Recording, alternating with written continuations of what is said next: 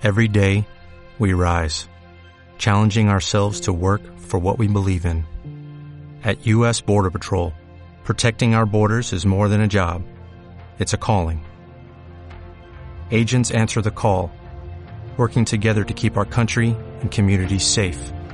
If you're ready for a new mission, join U.S. Border Patrol and go beyond. Learn more at cbp.gov/careers.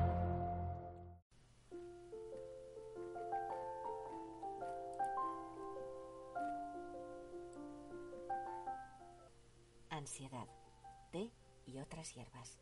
Bienvenido a mi canal. Si estás aquí, es muy probable que sufras ansiedad o que tengas curiosidad sobre el mundo del té. En este primer vídeo vamos a tratar sobre todo la ansiedad, por eso no hay imagen. Como alguien que la padece, sé que la ansiedad aumenta cuando los estímulos lo hacen, así que vamos a reducirlos. He concebido este vídeo como algo para ser escuchado a oscuras o con poca luz, para que tu cerebro se centre solo en mi voz. Pero no te preocupes si esto no es posible, si me escuchas desde el metro o bajo un sol de justicia. Lo que importa es que te centres en mi voz y que tu ansiedad se vaya calmando, lo suficiente para que tu cerebro empiece a sentirse a gusto. Como ansiosa crónica, una de las cosas que más me calman son los sonidos suaves, y la voz humana es uno de ellos. Aunque en esta ocasión voy a hablarte mucho de la ansiedad, a lo largo de los sucesivos vídeos intentaré hablarte de ella cada vez menos, porque cuanto menos pensemos en ella, menos poder va a tener sobre nosotros. Lo primero que hemos de saber sobre la ansiedad es que es una enfermedad. Tú no has elegido tenerla. Tú no tienes la culpa de tenerla.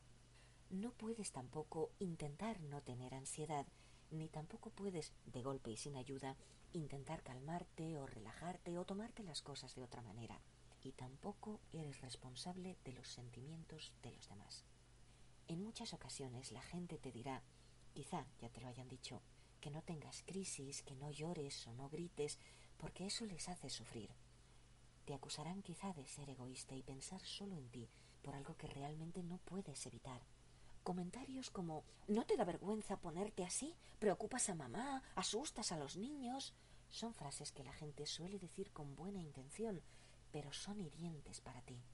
Si no puedes atajarlas, porque sé que es difícil decirle a un padre, a un hermano, que sabemos que nos dicen eso desde el cariño, pero que su comentario no solo no nos ayuda, sino que aún nos hace sentirnos peor. Debemos aprender a no tomarlos en cuenta. Y digo aprender porque se puede hacer. Se puede aprender a que en cierto grado nos resbale, igual que se puede aprender a controlar nuestras emociones mediante la respiración, el pensamiento presente, el uso de anclajes, la comunicación y otras técnicas que iremos viendo. Lo que me interesa que sepas hoy acerca de la ansiedad son tres cosas. Primera, que como enfermedad que es, tiene cura se le puede poner remedio y la sufre mucha gente, mucha más de la que te imaginas. No estás solo, no eres raro. En ti, en tu cerebro, no hay absolutamente nada malo ni erróneo y tú eres tan responsable de tener ansiedad como de tener fiebre si te contagian la gripe, es decir, ninguna. La ansiedad es una respuesta de nuestro organismo ante una situación que le provoca angustia elevada y continuada en el tiempo. Luego tú estás perfectamente, es tu ambiente lo que está mal y te está poniendo así. En segundo lugar, precisamente por ser una enfermedad, tampoco tiene curas mágicas. No hay recetas infalibles. Hay cosas que te pueden ayudar y la terapia psicológica es esencial para mejorar pero no existe ninguna píldora milagrosa que te cure enseguida y para siempre. Quien quiera que te diga que la tiene, solo te quiere engañar. Al igual que en los procesos de pérdida de peso se requiere un cambio de hábitos, una disciplina y cualquier atajo solo sirve para perder tiempo, dinero y efecto rebote, cualquier atajo en el tratamiento de la ansiedad tampoco tiene utilidad. Si alguien te dice que te puede curar con un dispositivo que se alinea con tu respiración, con una pulsera cuántica que va a armonizar tus energías, o que te va a dar un libro con todas las respuestas, no te fíes de él. Solo quieren sacarte dinero a cambio de tus esperanzas. Habrá cosas que te ayuden, muchas, estrategias, acciones, hobbies, pero serán eso, ayudas. Esto que estás escuchando también es una ayuda, pero ten segura una cosa, el único que realmente te puede decir que te va a curar y conseguirlo es tu psicólogo, solo él. Y en tercer lugar, la ansiedad, como la depresión, como el duelo, son procesos íntimos y muy personales. Cada persona tiene su ritmo de curación y este no es estable. Hay personas que salen de ello en pocos meses y hay a quienes les lleva años.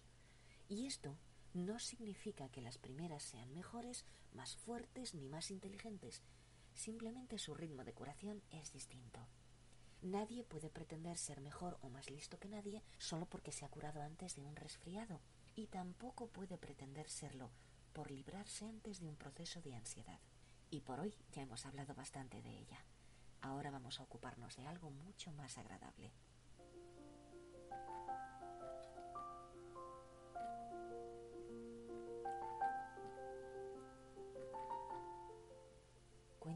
Leyenda que una vez en China existió un mandarín malísimo que se llevaba toda la comida de las aldeas para él y sus soldados. Así se enriquecía especulando con ella, mientras los campesinos pasaban hambre y tenían que sobrevivir recolectando frutos, cazando y tenían que vivir al día, porque todo lo que almacenaban era requisado periódicamente por los soldados del mandarín. Pero en una aldea los campesinos habían logrado ocultar unas cuantas gallinas en una cueva y allí mantenían su preciado gallinero. Pero cuando aquella astucia llegó, nadie sabe cómo, a oídos del malvado mandarín, éste ordenó a sus soldados que soltaran serpientes en el gallinero para que se comieran los huevos.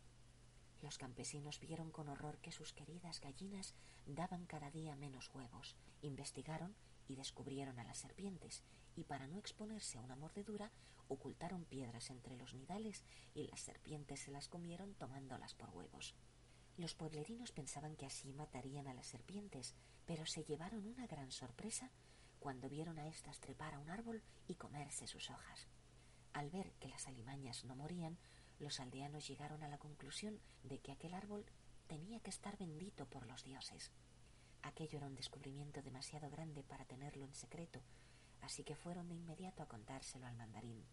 Este, compadecido por la lealtad que habían demostrado sus súbditos, decidió ordenar un reparto mucho más equitativo de las cosechas, amén de llevar por toda China la nueva planta, que se conocería como el té. Esto es una historia muy bonita, pero en el fondo no tiene más verdad que aquella otra leyenda que cuenta que dos valientes guerreros galos se sirvieron de unas hierbas orientales para preparar una poción mágica que diese coraje a los bretones contra las legiones del César, y aquellos agradecidos la convirtieron en su bebida nacional.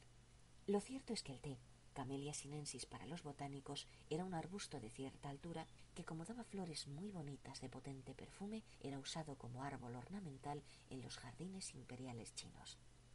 Aunque no ha llegado hasta nosotros con exactitud el modo en que las hojas de dicha planta fueron utilizadas por vez primera, es probable que las hojas de la misma cayeran en algún recipiente con agua caliente y que alguien, al ver el color rojizo que tomaba el agua, se animase a probarlo para ver a qué sabía.